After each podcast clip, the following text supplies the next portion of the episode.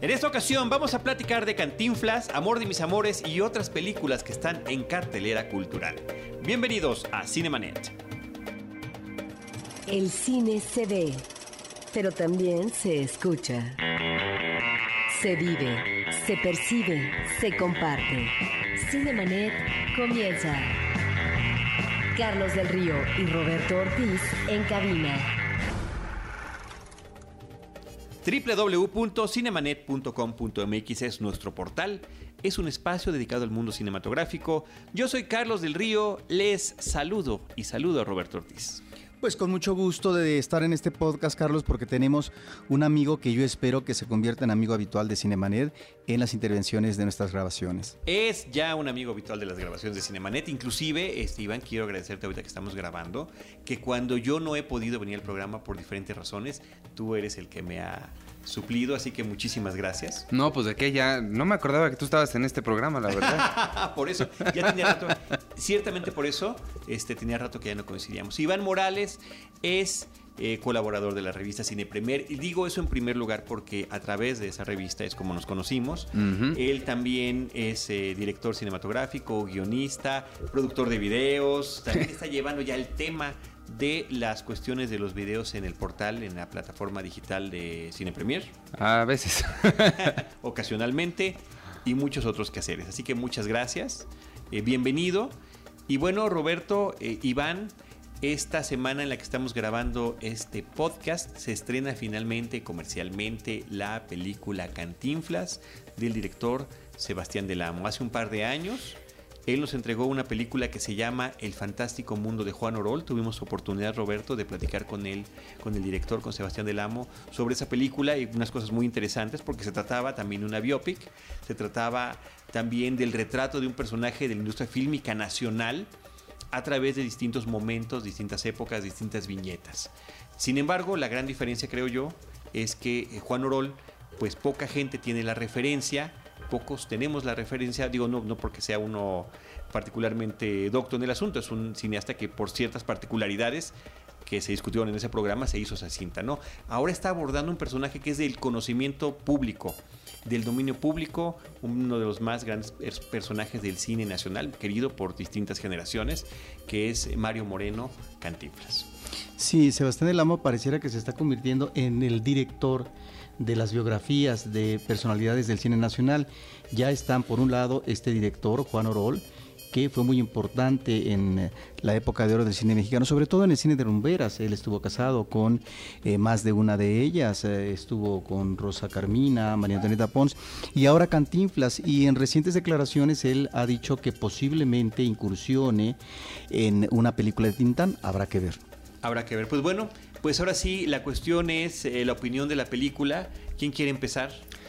Yo creo que es importante mencionar lo que decías de que eh, Cantinflas es un personaje de dominio común, porque creo que ese va a ser un concepto clave en la forma en la que la gente recibe esta película.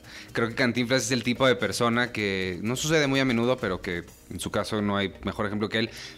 Todos sentimos que nos pertenece un poquito de él, todos sentimos que nosotros lo entendemos de una forma que nadie más. ¿No? Creo que cada quien tiene su propia visión de él. Sucede con, este tipo de personalidades tan grandes y que además, por pues, las razones que sea, lo pasan tantas veces sus películas en la televisión, que también todos lo hemos visto ahí en nuestra casa todos los sábados desde los últimos 30 años, ¿no? Entonces creo que eso va a ser un, punto definitorio para, para la gente cómo interpreta esta película. A mí, por ser el primero que habla de esto, a mí me encantó a la película yo quedé fascinado. Sí entré, él, honestamente entré a la sala un poco escéptico. La vi en, en, Los Ángeles porque la estrenaron por allá antes, no estoy seguro por qué. en Estados Unidos antes que acá? Ajá. Debe ser algún tipo de, no sé, estrategia mercadológica para la taquilla, supongo. Pero me tocó un junket allá, un viaje de algunas entrevistas y dije, pues voy a ir al cine y estaba Cantinflas y entré un poco escéptico, te digo, porque pues no sé por qué, la verdad, nada más este tipo de películas tan grandes a veces siento que me dan miedo con el cine mexicano porque a veces se les van de las manos. Este, no grandes producciones. Sin embargo, desde los primeros encuadres, desde que empieza con esa fantasía que te va envolviendo. Me recordó tanto a las películas de aquella época del cine norteamericano y mexicano, de la época de oro, de, todo ese glamour que había, que desde los primeros segundos me cautivó por completo y ya estaba yo a bordo desde que empezó. Tú mencionas eh, que la película la viste en Estados Unidos, sí tiene que ver con un interés en la taquilla, en este caso el público hispano. Por eso es que en las más de 300 pantallas de estreno en Estados Unidos, eh, bastantes de ellas se dieron en Los Ángeles, donde hay una buena cantidad eh, de latinos viviendo y sobre todo mexicanos, población mexicana. De tal manera que se exhibe previamente en Estados Unidos, después en México, no sé con cuántas copias eh, se presenta en México, pero debe de ser espectacular. Eh, diría en principio que la película maneja en términos de la historia dos vertientes que nos remiten a dos tiempos en la vida de Cantinflas que se van desarrollando paralelamente. Por un lado es el proceso del Cantinflas que surge y deviene de las carpas y que se convierte en actor cómico desde los años 30 del cine nacional y que va a posicionarse desde entonces y ya para los 40 ser una figura central en eh, el humor, en la comedia mexicana. Entonces es este proceso que lo lleva al éxito y es muy notorio por el número de personalidades eh, que lo cobijan o que están alrededor de él en el contexto mexicano. Es eh, esta vertiente narrativa que nos remite, creo, al Star System. Este es un elemento que creo que juega y trata de jugar lo mejor posible para lo que va a ser el resultado en taquilla.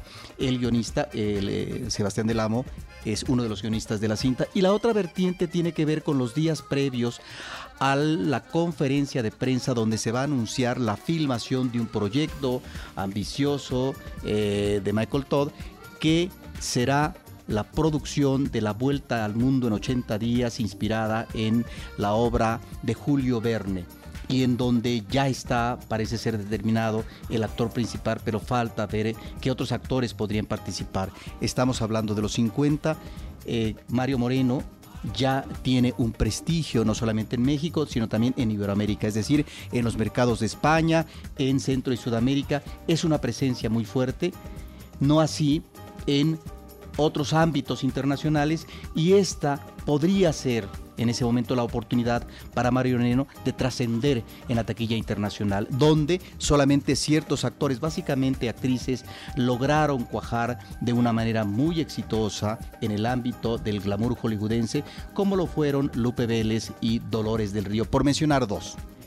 Y ahí está también la introducción de Mario Moreno, que no va a ser figura secundaria menor en la historia de la película La Vuelta al Mundo en 80 días, sino segundo protagónico, es decir, el passepartout eh, del personaje de la novela, de tal manera que esto también nos remite al Star System. Y tan nos remite al Star System como industria que vemos en una de las escenas eh, a un Mario Moreno que va a recibir el Globo de Oro por actuación en mejor comedia eh, que en ese momento existía ese rubro. De tal manera que en estos momentos menciono estas dos vertientes que son las que integran la estructura de la película y es lo que me parece torna atractiva a la vista del público. Y yo creo que el otro atractivo, Iván y Roberto, es por supuesto el actor que interpreta a Mario Moreno y a Cantinflas. Y lo digo así porque a la hora de la hora sí existe esta dicotomía eh, cuyas líneas a veces se cruzan. Eh, me parece que eso es una cosa interesante que sucede en la película, que de repente el propio Mario Moreno en su entorno familiar se dirige cantinfleando hacia su esposa que en ese momento llega a ser ya poco tolerante del personaje. Eh, es una sorpresa gratísima, yo entré con un escepticismo similar al tuyo, Iván, ver qué sucedía con este actor Oscar Jaenada, que ya había yo visto en otras películas eh, y que me parece que es muy interesante cómo los actores pueden tener distintas vertientes. No hay actores que pueden ser camaleones y que interpretan diferentes personajes en cada película. O puede haber otros, como, Mario Moreno, que es cantinflas película tras película tras película, ¿no? Y no necesariamente mejorando, sobre todo hablando de la última etapa de su trayectoria. En ese sentido, Oscar Jaenada me pareció absolutamente espectacular en su interpretación, en, digamos, este cierto parecido físico que por supuesto ayuda, pero sobre todo el tema de poder interpretar en un, en un español mexicano, siendo él un actor español, y de qué hubo, pues por supuesto, toda una serie de comentarios al respecto. Estuve checando tu charla con Miguel González en Facebook, porque yo estaba igual que tú sin saber que había una, le vamos a llamar polémica, yo no sé si ha trascendido como polémica, Sí, no. me parece absurdo si es así, este, porque los actores son actores y pueden interpretar lo que sea, ¿no? no ¿A qué polémica te refieres? A que un actor español interprete a un personaje tan querido por los mexicanos, ¿no? Y vimos una serie de comentarios en la página de la jornada en Facebook, eh, ofensivos, groseros, del público, ¿eh? No, Sí, no, claro. de, no de la gente que escribe en el, en el diario. Entonces, este, me pareció muy curioso. Pero el chiste es que Oscar Jaenada lo hace espectacular. El acento, los manerismos. Eh, claro, tiene todo un material de, eh, en el que se puede nutrir, que son las películas. Sí. Y como la propia película de Cantinflas, la que estamos presentando en esta ocasión, que estamos comentando, la película de Sebastián del Almo, está armada a través, claro, de estas dos líneas narrativas que bien menciona Roberto, que corren en paralelo, pero estas líneas narrativas están armadas como viñetas, ¿no te parece, Roberto? Como pequeños sketches, como pequeños Sí. momentos, algunos muy reconocibles de ciertas películas y otros que son los no conocidos de su vida personal o eh, otros que trascendieron de distinta manera mediáticamente por la cuestión del sindicato y demás, ¿no? Entonces, primero que nada, bravo por la interpretación de Oscar Jaenada de, de Cantinflas y eh, desafortunadamente creo que él es el que tiene es el personaje principal por supuesto pero está en un nivel que ninguno de los otros actores nadie de un reparto donde participa prácticamente toda todos los actores del cine mexicano que de alguna manera está emulando lo que, lo que están Claro, platicando de la totalmente. vuelta al mundo en 80 días. La vuelta al mundo en 80 días, según esta cinta nos comenta, Michael Todd la quería hacer con un reparto multiestelar donde todos fueran cameos, estas apariciones breves de personas muy famosas. Al final de cuentas, Sebastián del Amo hace lo mismo con los actores del cine mexicano contemporáneo. Ahí vería yo una de las debilidades de la película. Yo no, fíjate, porque se me- a mí una de las partes que se me hizo divertida de la película fue estar viendo, ay, mira, ahí está no sé quién, ay, mira, ahí está no sé quién. Y tal vez suene en papel tonto, si quieres verlo de alguna manera, o como muy iluso, decir, ay, Bárbara Mori es Elizabeth Taylor. Pero cuando la ves, dices, ah, no, pues sí, sí es Elizabeth Taylor, ¿cómo la ves? Y, eso a mí se me hizo muy divertido, como estar viendo, ay, mira, ahí está no sé quién, ahí está no sé quién, ahí está... Se me, se me hizo padre eso. Creo que otra cosa importante de mencionar, que no quería que se me olvidara, es que no es, y quien entre buscando una biografía de Cantinflas, va a salir terriblemente decepcionado, porque no es un... Esta es la vida de Cantinflas, nació en mil... No, o sea, no. Es, es, la, es la vida, digamos, cinematográfica o una vida idealizada, es una fantasía de una vida llevada frente de las cámaras. Ese término que estás utilizando, yo es el mismo que aplico, idealizada. Es Sí. una versión idealizada de pasajes de la vida de Cantinflas. Efectivamente, no se trata de ningún documental. Exacto. Yo he leído ya muchos reproches de que esta era la gran oportunidad para hacer la, la película definitiva sobre Cantinflas. Yo no sé si haya sido la intención, habrá que preguntárselo a Sebastián del Amo cuando tengamos la oportunidad de charlar con él. Pero es que yo creo que, perdón que te interrumpa, yo creo que una, una película de este tipo tiene que ser así, tiene que tener el momento en el que el personaje clave que todo el mundo conoce voltea y ve ese vestuario que va a traer por el resto de su vida. Lo vimos en Chaplin, de Richard Attenborough. Vemos el momento en el que Charles Chaplin ve el traje del, del vagabundo y se- Interpretado por un estadounidense. Oh Dios. Oh, Dios mío. Dios. Y creo que ese momento lo tenemos que ver. Tenemos que ver el- lo que le llaman en inglés el hero shot. No, tenemos que ver el momento en el que Cantinflas agarra vida. Todos esos momentitos que, que son lugares comunes, que ya conocemos de las, del lenguaje de estas películas, lo tenía que tener, porque la tienen todas las películas. Y porque es una película que pues está insertada bien en ese género. ¿no? Y Yo también por ese lado, también es que, me estoy aventando de una vez a decirlo, creo que este sí puede ser el primer Oscar para una película mexicana. Yo lo veo muy lejos. En cuanto, en cuanto a las comparaciones, creo que a veces eh, las comparaciones mejor eh, o, o es preferible no hacer comparaciones. Me parece que eh, mencionar la película de Chaplin, ¿sí? Y mencionar este personaje en esta película mexicana hay una gran distancia en términos de resultados y de calidad. En primero, con respecto a la dirección, creo que ahí está uno de los primeros déficits de, la, de la película. Efectivamente, el actor español sobresale. Y sobresale porque es un buen actor, seguramente tuvo sus pláticas con Sebastián del Amo, pero lo han dicho ustedes, sobre todo Carlos del Río, pareciera que solamente él está en un buen nivel actoral. Y esto tiene que ver con la mala dirección por parte eh, del director en cuanto a los actores. Y una prueba es el mismo actor español, Oscar Jainada. Cuando tú ves los inicios en la película de Cantinflas como personaje, a veces no hay una gran diferencia entre el personaje Mario Moreno y entre, perdón, el hombre Mario Moreno y el actor que va a crear un personaje popular que se llama Cantinflas. Pareciera que es el mismo. Y eso tiene que ver con un problema de dirección actoral, por, un lado. ¿Por qué no crees que puede ser a propósito? Puede ser a propósito por parte del director, pero a final de cuentas, si hay una intencionalidad irónica, que en uno o dos momentos lo ves como chispazos, no queda confirmado. Me parece que en ese sentido no hay una, eh, no una aclaración, sino un manejo más desarrollado de esta situación. La otra, y se confirma, todos aquellos... Uh, personajes secundarios, aquellos actores del Star System mexicano, de Hollywood, no son más que actores trazados con brocha gorda.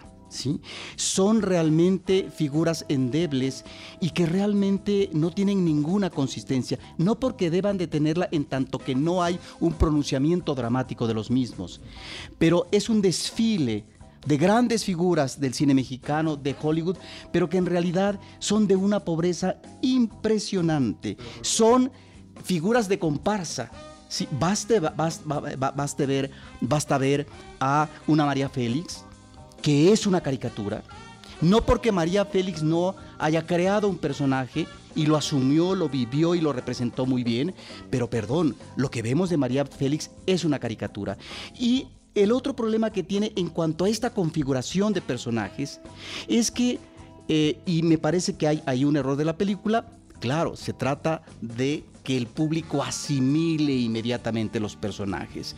Y me parece que finalmente la historia del cine y las figuras eh, que están en torno a una industria en sí mismas eh, pueden eh, tener su suficiencia. ¿A qué me refiero?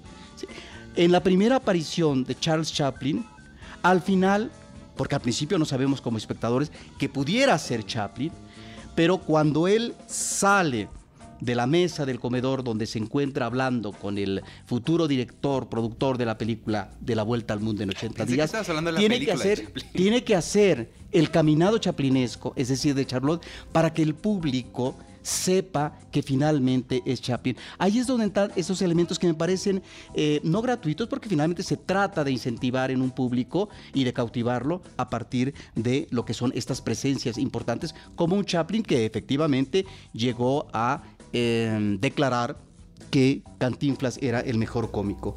con, respecto, con respecto eh, a, Ah, bueno, sí, dime. Pero no entiendo cuál es el problema con, que, con, esa parte de Chaplin. Que, o sea, el movimiento que hace para hacerle ver que es Chaplin es en beneficio. Yo lo entendí como beneficio, claro, para el público, pero va dentro de la historia. Es en beneficio de para que Mike Todd sepa con quién acaba de hablar. Y, es, una concesión al público. La película está. o sea, es las dos. Es la concesión al público. Con respecto a la historia idealizada. ¿Pero qué tiene? Bueno, que simple y sencillamente en películas como estas, yo no lo veo a veces en otras películas, ¿sí? Eh, se trata al público eh, como si fuera un ente infantiloide. Es decir, hay que darle todo para que sepa que esto es así. Y por eso esas presencias... Demasiado digerido, quiere decir. No solamente demasiado digerido, con demasiado énfasis en una eh, casi fan fatal que es María Félix, por ejemplo, ¿sí? Eso es donde eh, la película me parece que no funciona. Con respecto a lo otro, sí, no, no tiene por qué hacerse una historia que maneje de manera lo más cercana posible a la realidad de Mario Moreno, ¿sí? No, creo que en ese sentido por eso es un guion cinematográfico, por eso es una película de ficción. Ese no es el problema. Aquí se carga el prejuicio, no solamente con lo que decías tú de las redes sociales con respecto a por qué un actor español y no un mexicano, y por qué no. Si finalmente puede dar el ancho. Para eso son los actores, independientemente de su nacionalidad, para asumir personajes, inclusive tal o cual habla de tal o cual nacionalidad, y siempre y cuando sean efectivos y lo sepan hacer.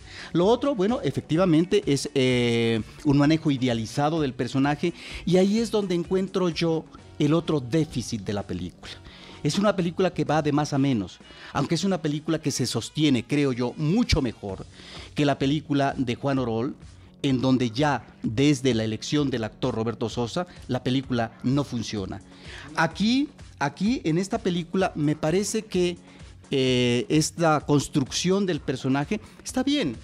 Es Mario Moreno y es Cantinflas, pero es de una pobreza en su dimensión humana, lo que no vemos en Chaplin. ¿eh? ¿Qué puedo ver yo más allá como espectador más que eso que dicen o que bueno por las películas sabemos que fue Cantinflas o como ser humano, sí, así fue su comportamiento.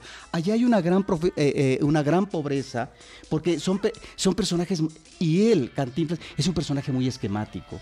Sí, es un personaje que tiene poca humanidad y en ese sentido creo que ahí está el otro déficit de la película. Claro, pero tienes que. bueno, en primera, yo, yo no dije que esta estuviera tan buena como Chaplin. lo tengo que aclarar. No, tampoco estoy diciendo eso. no, evidentemente Chaplin es superior a todo. Eh, a mí me gusta mucho Chaplin, pero a lo que me refiero es nada más a estos momentos como icónicos que hay que ver dentro de este tipo de películas. Igual la de Walk the Line, también vemos el momento en el que Johnny Cash conoce a June, ¿no? o sea, tiene sus momentos claves dentro de las biopics, creo. Eh, sin embargo, el, caso de Cantinflas a mí se me hace que esta idea de ver su vida completamente idealizada no me molesta. O sea, no, no extrañé verlo. Digo, seguramente tiene un lado muy oscuro, porque usualmente los comediantes tienden a tener un lugar muy oscuro. No lo extrañé. No extrañé ver ese, ese momento. No extrañé ver. Hay, hay un momento en el que se abre una puerta y él ve a dos chicas como ofreciéndosele y él da un paso y se corta y nos vamos a otro lado. Yo no extrañé ir a verlo, meterse con seguramente todas las cosas oscuras que hizo. ¿Por qué? Porque estoy viendo una fantasía idealizada de él y yo lo entiendo así. Entonces por ese lado no veo por qué quitarle, eh, darle este realismo que siento que es lo que estás pidiendo. No, no, no hablo de realismo, hablo de humanización del personaje. Lo que tenemos en la película es un personaje sumamente esquemático y eso es, creo, el problema de la película. Lo que no veo en otras, si no biografías, porque no estamos hablando de un documental, estamos hablando de una película de ficción. Es decir, yo sí veo en la película de Chaplin o veo en aquella película dedicada a Jim Morrison, sí, veo que se construye un personaje y que ese personaje tiene vivencias y que me las transmite eh, como espectador que soy.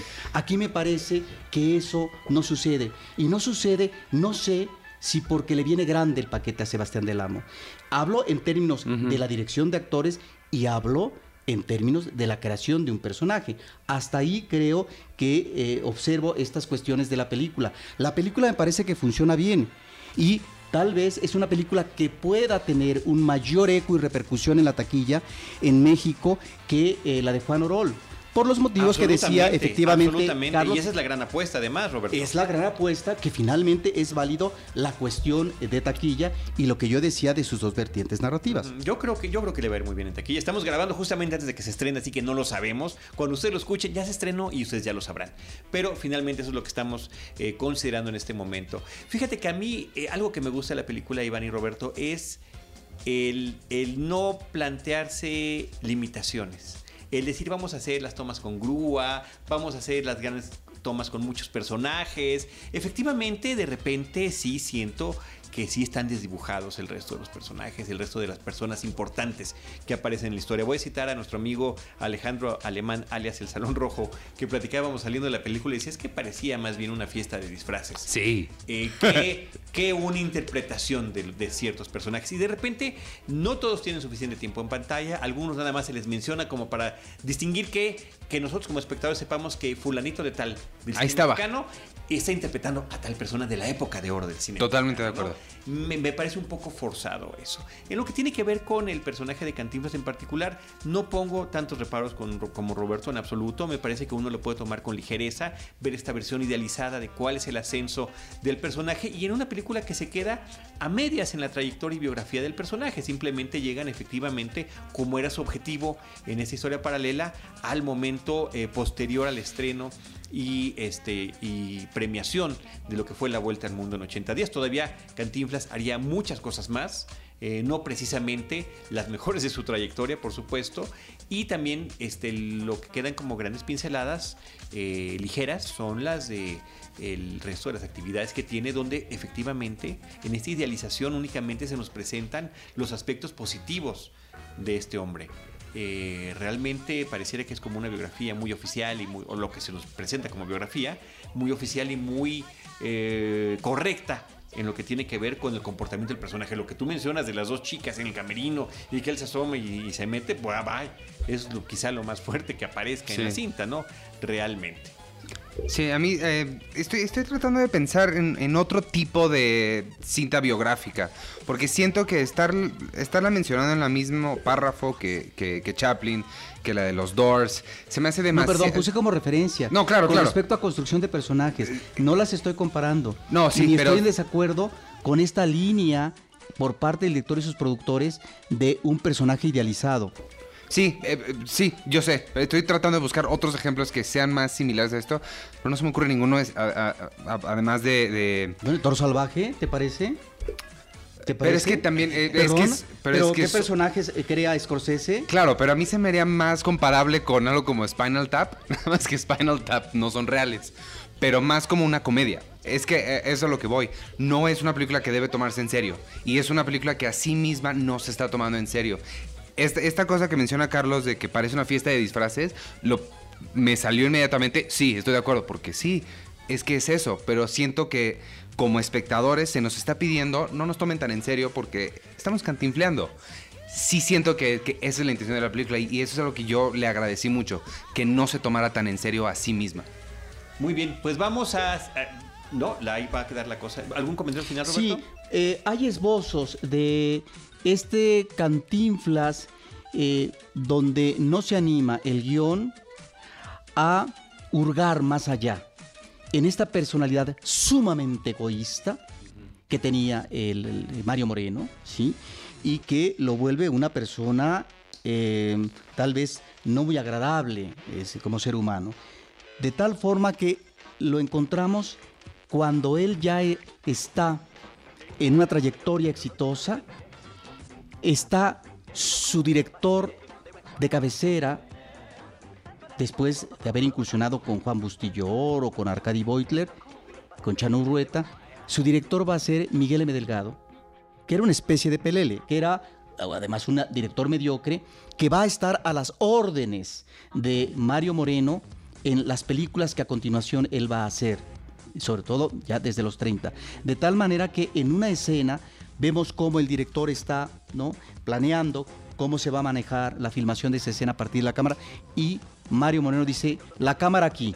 Ese era Mario Moreno, porque a final de cuentas él era el que eh, dirigía y que ya en la parte final de su trayectoria, sobre todo en los años 60 y 70, él eh, va a ser no solamente creador de sus propios ah, de, sus propias historias, sino también de algunas de las ah, de, los guiones, Eh, películas como Su Excelencia, Por mis pistolas, Un Quijote sin mancha, El profe, El ministro y yo y el barrendero, ya son la mayoría de estas historias propias de- de Mario Moreno y son y son, y son lamentables como, como películas, como guion y como historias. Ahí es donde encontramos, obviamente tiene que manejarse de manera muy correcta porque parece ser que en esta cinta quien está de productor ejecutivo pues es eh, Mario Moreno Ivanova, que es el hijo adoptivo de Mario Moreno y por lo tanto el tratamiento que dan de la historia de amor, el matrimonio, el reencuentro de ellos como pareja y el perdón, etcétera, pues está tratado de una manera correcta, diplomática. Digo, no es que estemos tratando de hurgar en su biografía, pero esto tiene que ver obviamente porque está ese lado positivo del personaje. Finalmente, esa es la tirada de la película y está hecha esta cinta por un director que me llama la atención, parece ser que solamente tiene, ya tiene varios eh, cortos, pero son dos largos. Eh, que tienen eh, que ver con figuras, personalidades del cine y que él parece que nace en París, Sebastián del Amo, pero desde pequeño radica en México y es un egresado del Centro de Capacitación Cinematográfica. Y ahí está el detalle justamente, Roberto. Eh, Iván, tenemos que hablar también de la película Amor de mis amores, una cinta de Manolo Caro, que es el director de No sé si cortarme las venas o dejarme las largas. Sí, eso es cierto. es el escritor, el director y escritor. Ambas están basadas en obras de teatro de él. No sé si cortarme las venas se llamó, no sé si cortarme las venas en, en el teatro. Para Amor de mis amores, que me parece la obra se llamaba Un, dos, tres por mí y por todos mis amigos. Eh, le cambió el título, según él, para que pudiera caber en la marquesina, lo cual me parece una decisión bastante sensata. Aunque ya no se usan marquesinas. Cada vez están más escasas, están en vías de extinción. ¿Ah, sí? Están en vías de, extin- de extinción. Por mi de casa hay una muy bonita. Y fíjate, a lo mejor tiene películas de hace dos o tres meses. Ah. Este, cerca de Efecto Noticias está el Teatro Chino Ajá. de Cinemex.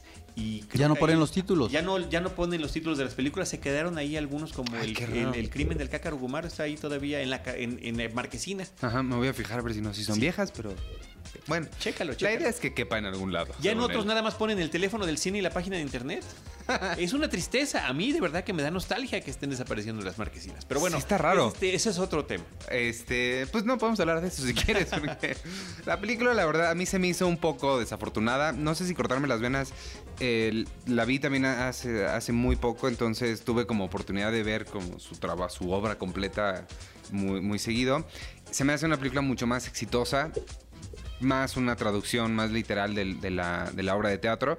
Eh, Amor de mis amores creo que sufre un poco de la mm, de este mal que no sé cómo llamarle de muchas comedias románticas mexicanas que parecen anuncio, que parecen comercial de tarjeta de crédito o de jabón, no sé de qué. De aseguradoras, a mí me queda como de aseguradoras. Ajá, o de carros. Y se va, un po- se va demasiado por allá. Los actores están muy bien, con excepción de uno que la verdad no traigo el nombre aquí, pero se me hace que están muy flojos en, en general y sobre todo, de nuevo, los diálogos. Siento que una cosa que se le va mucho al cine mexicano son los diálogos. Y a pesar de que viene de una obra de teatro donde usualmente las cosas son muy trabajadas y los diálogos de no sé si cortarme las venas están muy bien también, en esta se sienten muy falsos. Se siente que están hablando que se siente que están leyendo, se siente que están nada orgánicos, se siente que le están hablando a alguien que no está en la habitación con ellos y eso desafortunadamente te hace salirte poco demasiado de la película. Pero entonces hay problemas también de actuación, por lo que dices. Sí, pero la actuación sobre todo es en uno, en, en- en uno de los personajes. Los demás tienen problemas de diálogos, pero se ve que ellos están haciendo como un buen trabajo, nada más que tienen un material un poco flojo, se me hace. Eh, fuera de eso, la verdad se me hace un poco intrascendente la película. No creo que tenga mucho que, que haya necesidad de hablar mucho al respecto. Si les interesa el cine de Manolo Caro, si vieron las obras, si les gustó, vayan a ver mejor, no sé si cortarme las venas, que se me hizo mucho más afortunada. Muy Pero bien. Mariana Treviño está muy bien, como siempre. Siempre hay que rescatarle algo bueno a las películas. Eh, Mariana Treviño específicamente sale de. hace el personaje de una, pues no sé si es transvesti o transexual. De, eh, y está increíble, como siempre. Muy bien. Amor de mis amores. Sí. Ahí está. Roberto, tenemos algunas películas que comentar de la cartelera cultural. que están proyectándose en Cineteca Nacional y que algunas de ellas tienen que ver con su segunda vuelta después de, de su paso en el cine comercial o en la última muestra internacional de cine, ahora se presentan en los circuitos culturales. Hay una película que me llama mucho la atención que es eh, una buena cinta, se llama Un toque de pecado, es ah, china, es una película que fue dirigida y el guion fue realizado por Jia Sanke y me llama la atención porque es una cinta que en buena medida podría ser una especie de metáfora muy visible, muy encarnada, muy realista eh, de lo que está sucediendo en China, en términos eh, de lo que puede ser el desencanto, esto a partir del desencanto social, a partir de la violencia que emana de los personajes hacia algún ot- alguna otra persona u otros, o que eh, la violencia es eh, recibida ¿sí? por otra persona. De tal manera que a partir de cuatro personajes que vemos una historia tras otro, vamos encontrando situaciones peculiares que tienen que ver con la cotidianidad, con el trabajo, con el viaje sobre todo.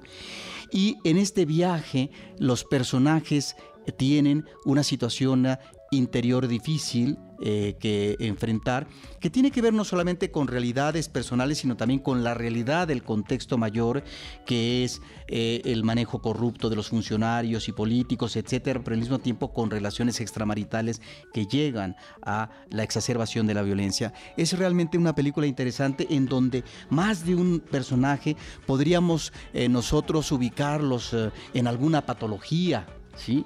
Pero más que patología, creo que el director, con esta em, disección que está haciendo de estos personajes en el ámbito de la psicología y el ámbito de las emociones, nos está dando un referente muy emotivo, brutal diría yo, porque es ah, una violencia muy visible a través de estos personajes de una China contemporánea, ¿sí? en el ámbito de la cotidianidad, en el ámbito de la situación socioeconómica y también eh, del trabajo. Es realmente una película extraordinaria. Algunos, uh, algunas historias son mejor que otras, pero es una película sumamente recomendable. Y rápidamente mencionaría yo una película que entra ya a su exhibición cultural, pero que estuvo brevemente en el ámbito comercial de James Gray, estadounidense, que se llama Sueños de Libertad. Si Sueños de Libertad, es, no estoy seguro si es la segunda o la tercera película de James Gray. La anterior que hizo también fue con Joaquín Phoenix.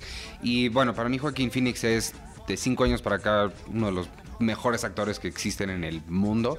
Y en esta película no está para nada... Eh, desperdiciado. Desperdiciado, sí, es buena palabra. es con Marion Cotillard y es básicamente la historia de una inmigrante, ella, que llega a Estados Unidos. Eh, su hermana se queda ahí en las en cuarentena, es rescatada por Joaquín Phoenix, quien pues la pone a, la pone a trabajar y la pone a sufrir un poco. Y es fantástica la película, me, me pareció. Sí, este es un director, efectivamente, cuando mencionas la película anterior, tiene que se interesa por eh, las minorías étnicas que han ingresado a Estados Unidos, en este caso a principios del siglo XX, en otros casos eh, en otro momento eh, de la primera mitad del siglo XX, de tal manera que lo mismo encontramos minorías como de rusos, judíos o en este caso específico de Sueños de Libertad de lo que puede ser la comunidad polaca. De tal manera que está este ingreso a los Estados Unidos, lo que me gustó de la película es que encontramos a veces en el cine elementos que desconocíamos en términos de desenvolvimiento eh, de eh, una ciudad o de la llegada de los emigrantes, en este caso a Nueva York, etcétera, porque aquí lo que vemos es que estos recién inmigrados, no solamente muchos de ellos conquistaron la América, efectivamente, la hicieron suya, ¿sí? Y se volvieron en los grandes negociantes, en la incursión exitosa en diferentes áreas, no solamente de la industria, sino del cine, de las artes, etcétera, sino que aquí lo que vemos es el manejo de una moral, una doble moral, ¿sí? Y la forma como engulle un sistema que está apenas eh, eh, configurándose y demás, y que tiene que ver con em, la cuestión económica, con la explotación de seres humanos para lograr cuajar en tal o cual ámbito del comercio, del espectáculo, de la industria y demás. Y en ese sentido son historias muy tristes. Lo que vemos aquí, tanto del personaje de Joaquín Phoenix, se pareciera que se convierte en un victimario del personaje femenino, bueno, yo creo que vemos un doble rasero. No solamente uno y otro personaje son victimarios, sino se vuelve, bueno, más bien el personaje femenino se convierte en víctima, pero encontramos a través de esta relación dificultosa que se vuelve también una relación entrañable, esta eh, idea de la necesidad de redención, del perdón por parte de los personajes ante una situación terrible que han vivido en el exterior en sus orígenes y ante esta llegada en donde incursionar en el ámbito de la prostitución tiene que dar a continuación ¿no? Si se quiere manejar la vida de otra manera, eh, eh, una, eh, una, una, ansia de redención. En ese sentido me parece que es un director sumamente dramático en el manejo de sus personajes, pero que logra retratar muy bien la cuestión de época. E inmediatamente, nada más para finalizar, mencionaría yo que no se debe de perder el público. Es una película que estuvo en la última muestra internacional de cine. Es una de las grandes cintas, yo creo, de exhibición el año pasado y de restreno en este año que se llama Tom en el granero, una película de un director que se llama Javier Dolan, él es ah, un director ah, franco-canadiense que apenas a sus 24 años cuaja esta gran película que está basada en una obra teatral en donde hay una gran complejidad en la psicología de los personajes. Se trata, rápidamente mencionó la anécdota, de un chico que llega a un paraje donde viven los, ah, eh, la mamá y el hermano de quien fue su novio. Él es homosexual, ha muerto el novio y entonces va al entierro. Y aquí viene una situación difícil de cómo el novio que finalmente maneja digamos, una situación homofóbica, ¿sí? Eh, transmite una ansiedad y una necesidad eh, de ubicar la personalidad de un personaje en el otro. Es una relación de dominio finalmente. Es una película extraordinaria. Estamos ante un director de un gran talento y me parece que esta es una de las grandes obras que hay que ver en estos momentos. Y finalmente, en el caso de Cineteca Nacional, próximamente estará eh, presente aquí en México y en Cineteca Nacional una actriz que ha sido ya eh, una leyenda en el cine italiano, en el cine internacional, porque no solamente hizo comedias importantes en Italia, sino también incursionó en películas épicas que fueron superproducciones, eh, como La caída del Imperio Romano y El Cid de los años 60 en el caso de producciones estadounidenses, me estoy refiriendo a Sofía Loren. Sofía Loren que ha cumplido ya 80 años, que no sé si fue este año, Carlos, el pasado, donde tuvo un gran homenaje en el Festival de Cannes, donde hace ya un libro biográfico. Ella estará presente y habrá un ciclo en Cineteca Nacional con estas comedias muy interesantes que ella realiza en los 50 y en, los 60, con directores como Dino Risi, que son de los directores importantes de la comedia. Películas como Pan, Amor y Sofía, Lástima que sea un canalla. Eh, estará también la película Dos Mujeres. Está muy presente en su carrera Vittorio de Sica. Recordemos que eh, eh, Sofía Loren se casa con Carlo Ponti, un productor que va a alentar su trayectoria cinematográfica en Italia y luego en Estados Unidos. Y bueno, van a estar películas clásicas donde hace una mancuerna fantástica con Marcello Mastroianni como Matrimonio a la Italiana y también una de sus películas importantes, tal vez la más trascendental para algunos de los, para muchos críticos, ya en, en una etapa madura, y también Marcello Mastroianni, que se llama Un día especial, una jornada particular, una producción de Italia y Canadá de Ettore Scola que no se la deben de perder. Y en un pasaje breve, pero que finalmente también es homenaje y reconocimiento a ella, pues está la película Preta Porter, estadounidense de Robert Altman, que aquí en México se tituló caprichos de la moda. Y donde retoman una escena él y Marcello de Matrimonio a la Italiana justamente. Bueno, pues ahí está www.cinetecanacional.net, www.cinetecanacional.net para checar los detalles de esta programación. Los, eh, las películas que comentamos en este episodio, Tom en el granero, el título original es Tom a la ferme, Un toque de pecado, Tian Shu Ding, Sueños de libertad, que es de Immigrant, y también las películas Amor de mis amores y Cantinflas. Esos son los títulos originales, porque son películas mexicanas. Ahí están. Iván, qué gusto saludarte. Muchas gracias por haber venido. ¿Alguna red social? Eh, pues nada más, mi Twitter arroba Iván Morales. Y ahí síganme en Cine Premier, supongo. Está muy complicado. Arroba Iván Morales. Ok. Roberto Ortiz y un servidor damos las gracias a, nombre de Cinemanet. Gracias a nuestra productora Paulina Villavicencio. Y recordamos nuestras redes sociales, que son varias y que debemos de mencionar. Arroba Cinemanet en Twitter, facebook.com diagonal Cinemanet, Cinemanet 1 en YouTube. Por favor, si han visto nuestro contenido o si no, chequenlo. Si pueden, suscríbanse, se los vamos a agradecer. Que empujemos también este espacio que estamos teniendo ahí a través de los videos que hacemos, ya sea lo que eh, con las cosas con las que colaboramos en Efecto Noticias, las producciones que hacemos con Filmen o cualquier otra participación que tengamos nosotros en video.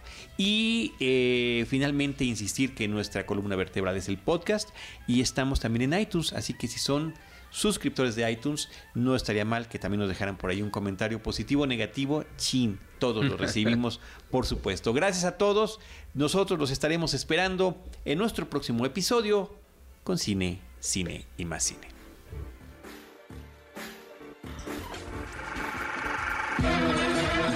Cinemanet termina por hoy. Más cine en Cinemanet.